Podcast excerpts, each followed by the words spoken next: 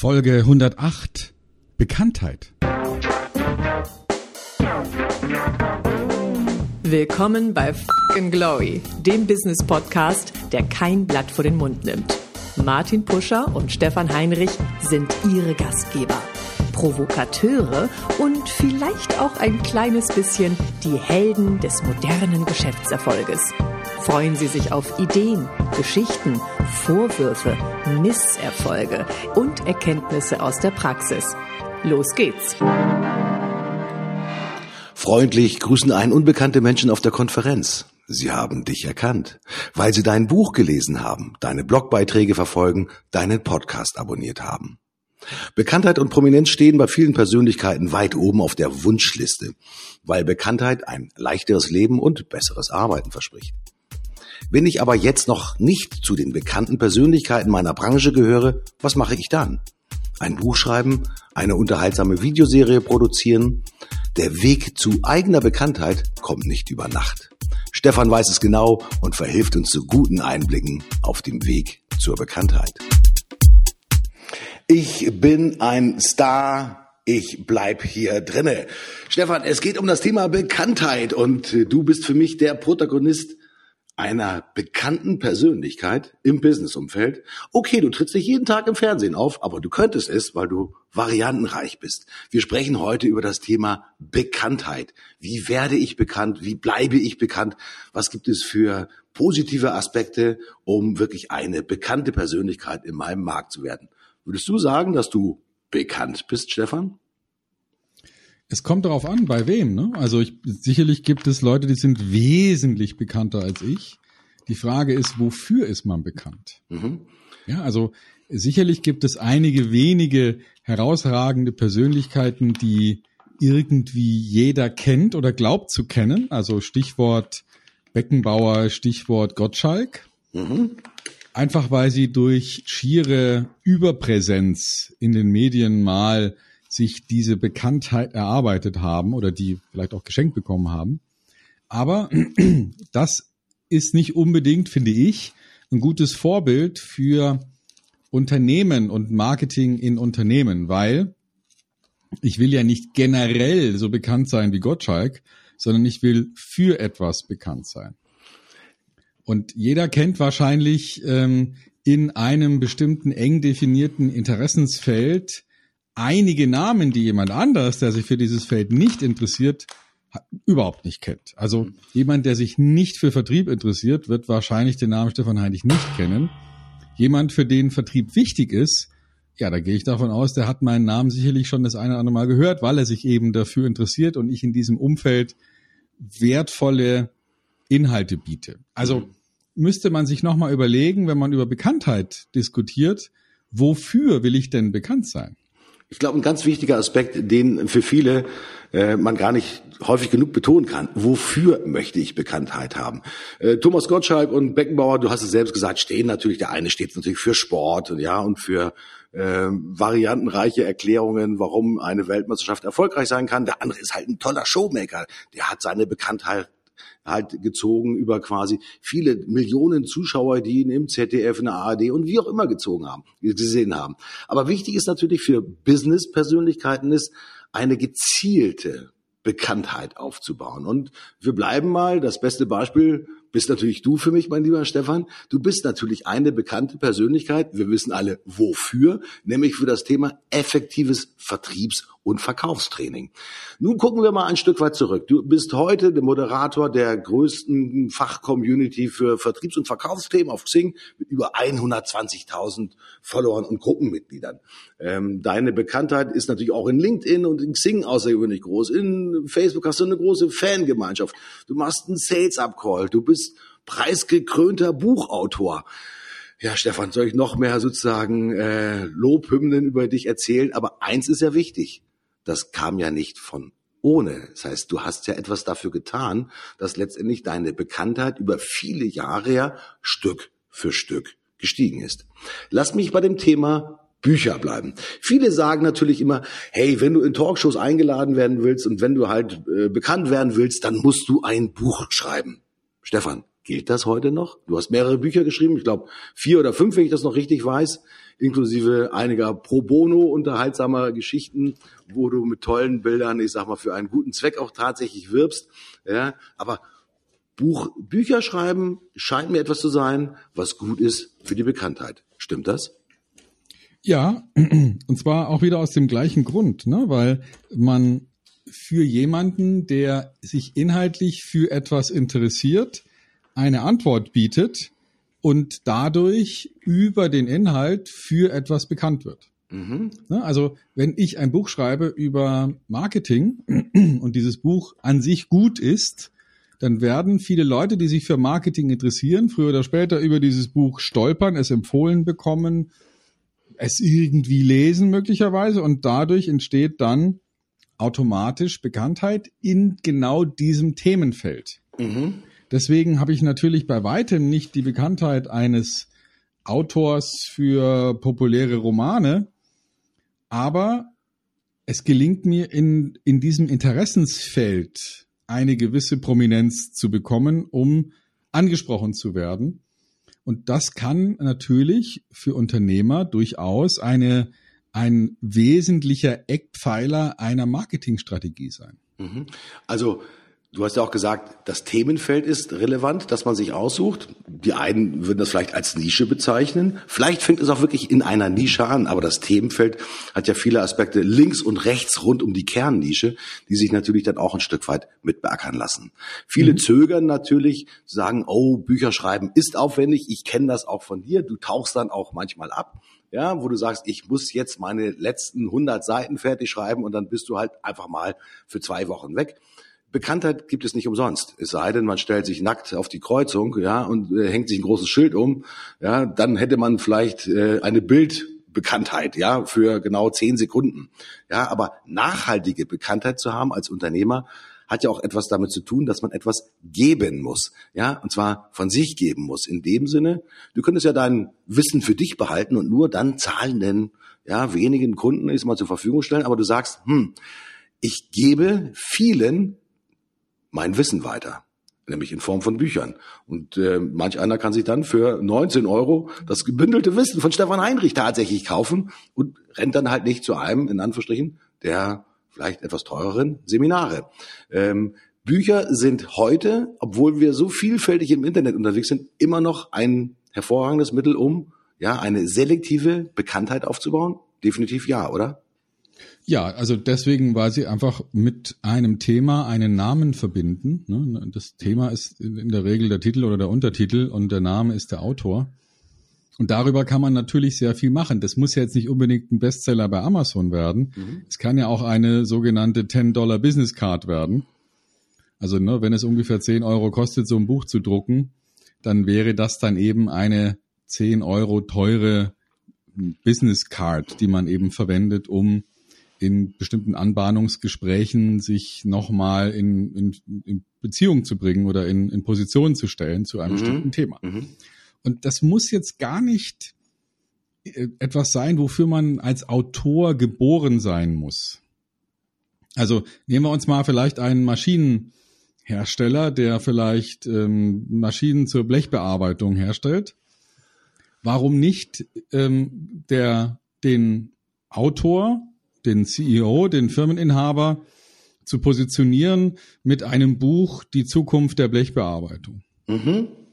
Wo er dann nochmal vielleicht nach einem journalistisch erarbeiteten Konzept, das muss er ja nicht selber machen, dafür gibt es ja gute Leute, mal überlegt, wie müsste man sowas denn gliedern? Wie müsste man sowas aufbauen? Ne? Die vielleicht so, so eine zentrale These in den Vordergrund stellen, dann irgendeine Historie nochmals überlegen, also was war bisher, was ist heute, was wird morgen sein. Also da kann man ja ganz einfache Strukturkonzepte verwenden, um so etwas wirklich zum Fliegen zu kriegen. Und dann gibt es eben so ein Buch und das hat den Aufwand X, da muss jetzt nicht der CEO in seiner Freizeit sich an die Schreibmaschine setzen, so wie man das vielleicht früher gemacht hätte, sondern äh, der wird vielleicht interviewt und jemand schreibt es für ihn oder oder vielleicht werden werden verschiedene Interviews mit mehreren Personen äh, im Unternehmen gemacht, die vielleicht das gleiche Thema aus unterschiedlichen Perspektiven oder in unterschiedlicher Tiefe reflektieren und dann wird da plötzlich ein, ein Co-Autorenwerk daraus und dann mhm. hat man eben irgendwann ein Buch mit 100 oder 150, vielleicht 200 Seiten und kann das mal seinen Kunden in die Hand drücken oder seinen Interessenten und kann es natürlich auch öffentlich verfügbar machen für alle, die sich für das Thema interessieren und da über das Thema zur Person kommen. Aber natürlich könnte man sowas auch einfach als Adelstitel, als Doktortitel mhm. für Experten sozusagen nehmen. Ähm, natürlich meine ich jetzt nicht ernsthaft Doktortitel, sondern so eine Art ähm, ja, Ritterschlag. Mhm. Ja, also mhm. warum nicht sich mit einem Buch zum, äh, zum Know-how-Ritter schlagen lassen? und dadurch bekannt werden in einer ganz bestimmten Zielgruppe. Wahnsinnig schönes Bild. Ich stelle mir das gerade bildlich vor, wie man dann wirklich, ich sag mal, auf der Bühne heraufgerufen wird, als Buchautor vorgestellt wird. Das äh, nötigt vielen Menschen immer noch Respekt ab, weil die wissen, dass da natürlich auch Mühe und Aufwand dahinter ist. Ja, und dann man auch tatsächlich zum sogenannten Know-how-Ritter geschlagen wird. Das Internet ist heute so vielfältig, mein lieber Stefan, dass wir natürlich immer wieder auch über das Thema Content-Strategien natürlich auch sprechen. Ähm, wenn ich jetzt äh, vielleicht schon ein Buch geschrieben habe, kann ich meine Bekanntheit auch zum Beispiel durch eigene ja, Content-Plattformen noch maßgeblich steigern. Äh, ist es vielleicht ein eigener persönlicher Blog? Äh, sind es vielleicht auch immer wieder in Anführungsstrichen äh, neue Kommentare, Hinweise, Artikel, die ich in den sozialen Medien streue zum Beispiel. Hilft das alles auch, die Bekanntheit letztendlich nachhaltig zu steigern? Und was muss ich dafür berücksichtigen? Was muss ich sozusagen in petto haben, damit dieser Inhalt halt wirklich zu einem Ritterschlag auch wird. Letztendlich, ich sage mal, im Sinne meiner ja, Follower.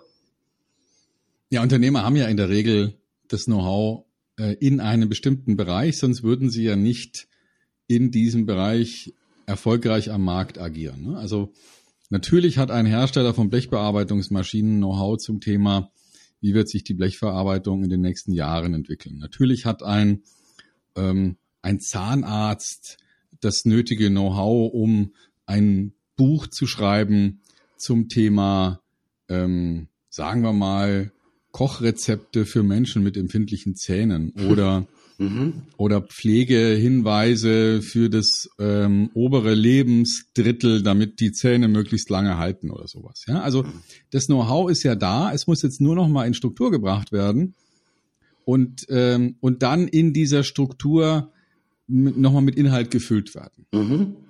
Also ich erinnere mich, als ich meinen Podcast angefangen habe, das war 2014. Da habe ich mich in den Weihnachtsferien zu 2013 mal hingesetzt und mir überlegt, wie kann ich denn mein Know-how zum Thema Geschäftskundenvertrieb gliedern in 13 mal vier Folgen. Also 13 Kapitel, vier Unterkapitel, macht 52 Folgen macht bei wöchentlicher Ausstrahlung ein Jahr. Also ich habe sozusagen mein komplettes Know-how mal in diese Struktur gebracht und habe dann 52 Mal einen Artikel geschrieben zu diesen 52 Themen und hatte dann quasi mein Know-how in Form eines Buches abgeliefert, was in gelesener Form dann den Podcast ergab. Mhm. Und habe also aus dieser Struktur der 42 Kapitel danach ein Buch gemacht, das heißt, gute Geschäfte, 52 clevere Ideen für äh, erfolgreiches Business B2B und habe natürlich jetzt diese Struktur wieder nutzen können, um daraus ein Buch zu machen, um dann kurz und knapp und reduziert auf wenige Seiten pro Kapitel nochmal runterzubrechen, ähm, wie kann man es denn auf den Punkt bringen. Mhm. Und, und so einfach ist es dann letztlich, dass man einfach vorhandene Inhalte nimmt, die nochmal neu strukturiert, vielleicht nochmal lektoriert. Das ist der Vorgang, wo ein Mensch, der was von Sprache versteht, nochmal über den Text drüber geht, Fehler sucht, ähm, Zusammenhänge ausbügelt, Stilvarianten ähm, möglichst so nivelliert, dass, dass ein, ein Leseerlebnis daraus wird. Dafür gibt es Spezialisten, die machen sowas so dass man dann ähm, für den Laien das Buch ja gar nicht wirklich echt selber geschrieben hat. Ne, der Laie stellt sich ja vor, dass da wirklich jedes Wort eines Buches dann wirklich vom Autoren stammt. Ist aber nicht so. Da gibt's ein Team von Leuten und die Lektoren und andere sind da maßgeblich daran beteiligt, dass so ein Buch erfolgreich wird. Und selbst bei Romanautoren ist es so, dass die ein Lektorat haben und dass die diesen Lektor ja auch fast immer äh, im Vorwort oder im Nachwort erwähnen und sich dankend äußern, dass mhm. es ohne diesen Lektor dieses Buch nie gegeben hätte. Mhm. Also da gibt es natürlich Unterstützung auch für Unternehmer, um so ein Werk dann zu produzieren Und ähm, ich kann da nur jedem empfehlen, sich da mal auf die Reise zu begeben. Wer da wissen möchte, wie man das am besten macht und wo man sich da Unterstützung holt, kann mich gerne ansprechen. Ähm, über die Show Notes findet man ja uns, ähm, Stefan Heinrich und Martin Puscher. Und dann kann man ja nochmal die Frage stellen. Ich kann zu jedem empfehlen, auf die Art und Weise Bekanntheit zu bekommen, dass man sein Wissen mal sauber strukturiert und dann der Öffentlichkeit zur Verfügung stellt. Mhm. Ähm, neben dem Wissen gibt es natürlich auch Ideen, die man letztendlich, ich sage mal, äh, preisgeben kann. Ich möchte aber auch noch auf einen anderen Aspekt sozusagen der Bekanntheit eingehen. Man äh, klassifiziert ja häufig, ich sage mal, bekannte Persönlichkeiten nach so einer ABC-Faktor. Äh, also es gibt die sogenannten A-Promis, die A-Bekannten, die sind halt wirklich die Koryphäen, die den Ritterschlag schon bekommen haben für ihr Thema. Dann gibt's die Bs und die Cs, die vielleicht ein bisschen neidisch auf den auf die Persönlichkeit gucken, die da oben in der, mit der Sonnenaura ge, äh, gekrönt quasi ist immer auf dem äh, Olymp des Erfolgs auch tatsächlich stehen, kann ich mir Bekanntschaft auch in Anführungsstrichen oder Bekanntheit auch erben, indem ich mich immer mit erfolgreichen A-Promis zum Beispiel, ich sag mal, beschäftige. Man sieht das natürlich in der öffentlichen Welt, in den, in den sogenannten Fernsehmedien, TV-Medien, die werden dann quasi despektierlich als B, C oder auch D-Promis beschrieben. Also haben ja auch eine gewisse selektive Bekanntheit, aber vielleicht gar nicht so eine Bekanntheit, weil sie selbst etwas toll gemacht haben, sondern weil sie immer in der Nähe vielleicht von Menschen gesehen wurden, die sehr erfolgreich sind. Stefan, wäre das auch eine mögliche Strategie, um auch selbst, ich sage mal, die eigene Reputation, die eigene Bekanntheit zu steigern, um dann halt immer wieder vielleicht auch mal erkannt zu werden, angesprochen zu werden, eingeladen zu werden zu ganz bestimmten Events oder Veranstaltungen, um dann irgendwann mal vielleicht als Talkgast irgendwo aufzutreten. Ist das eine mögliche Strategie auch für das Thema Business? Ich glaube nicht. Also wir alle kennen ja die relativ bekannte Fernsehserie Deutschland sucht den Superstar. Und ähm, für den Zeitraum der sogenannten Finalrunde sind ja die anfangs zehn Sänger, die Künstler, die sich da präsentieren, relativ bekannt. Mhm. Aber vielleicht geht's dir wie mir. Ähm, man hat schon Schwierigkeiten, den Gewinner der letzten Folge zu erinnern geschweige denn ähm, den der vorletzten Folge. Also zumindest ich erinnere die nicht, mhm. weil ich mich inhaltlich nicht für diese Art von Musik interessiere. Mhm. Also das heißt, ähm, wenn es inhaltlich nichts gibt, was mich bekannt machen sollte, und bei den Künstlern sind es ja die sogenannten Weltstars, die dann immer wieder sich neu erfinden, die immer wieder auf neue Weise künstlerische Akzente setzen und die deswegen über eine lange Zeit sehr bekannt sind. Im Gegensatz zu den One-Hit-Wonders, die halt einmal den großen Hit auf Nummer eins landen, aber eher zufällig, weil sie das Rezept dafür gar nicht durchschaut haben, sondern einfach irgendwas zusammengerührt haben mhm. und dann ähm, einfach mal erfolgreich waren. Und die sind dann mal kurz bekannt und dann sind sie halt wieder weg. Mhm. Und und ich denke, dass wir als Unternehmer, wenn wir über professionelle Bekanntheit sprechen wollen, eben sehr genau überlegen müssen, wofür will ich denn bekannt sein in meiner Zielgruppe? Was ist denn jetzt genau mein, mein Thema? Und rund um dieses Thema mit den richtigen Begriffen, mit den richtigen Fragestellungen, mit den richtigen Aussagen hm, Inhalte liefern, Antworten auf Fragen, Inhalte zu bestimmten Stichworten und dann kann ich mir erwarten, dass ich darüber bekannt werde. Mhm.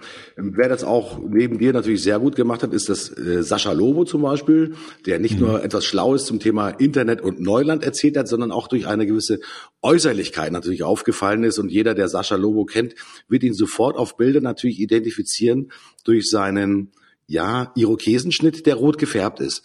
Ähm, ist es aus deiner Sicht heraus auch nützlich, ich sag mal auch im äußeren Bild, also in der ja, bildlichen Wahrnehmung, ja, eine besondere Attitüde zu haben, etwas Besonderes zu haben, was einen auch sofort bildlich wiedererkennen lässt und quasi dann auch die Bekanntheit über diesen Aspekt steigert. Bei dir sind es wahrscheinlich immer die schwarzen Brillen, die natürlich sehr markant sind. Ähm, würdest du das auch Businessleuten empfehlen, ist mal bewusst auch hier, ich sage mal, in der äußeren Erscheinung auf etwas zu setzen, womit man eindeutig sofort identifizieren kann, ah, das muss der Stefan Heinrich sein oder das ist der Martin Puscher oder in dem Fall, das ist der Sascha Lobo. Hm. Ja, das hilft. Ne? Also Allerdings gibt's ja genug Leute, die einen roten Irokesenschnitt haben und völlig unbekannt sind, ähm, weil sie eben außer dem Haarschnitt nichts zur Verfügung haben, mhm. um die Bekanntheit zu untermauern. Und deswegen sollte schon immer eine Kombination sein. Ne? Also es kann ruhig so sein, dass man ein auffälliges äußerliches Merkmal verbindet mit einem qualitativen Merkmal. Also mhm. der Internetspezialist, der aussieht wie ein Punker, mhm. ähm, das äh, steuert mit Sicherheit auf, auf oder das unterstützt die Bekanntheit, aber einfach nur einen, einen roten Haarschopf zu haben, äh, da muss man einfach nur irgendwann mal durch ähm, durch ein Neustadtviertel äh, einer mittelgroßen Stadt gehen und dann findet man da wahrscheinlich viele Leute, die so rumrennen, die völlig unbekannt sind. Mhm. Also Inhalt plus Verpackung macht den wahren Unterschied. Nur die mhm. reine Verpackung reicht definitiv nicht aus. Ähm, mhm. Wir sehen natürlich auch im Internet eine zunehmende Anzahl von Influencern, die sich natürlich, sag mal, ja fast, ich sage mal, rasant verbreiten mit Followergruppen, gerade bei Instagram von 100.000, 200.000, 300.000 Leuten.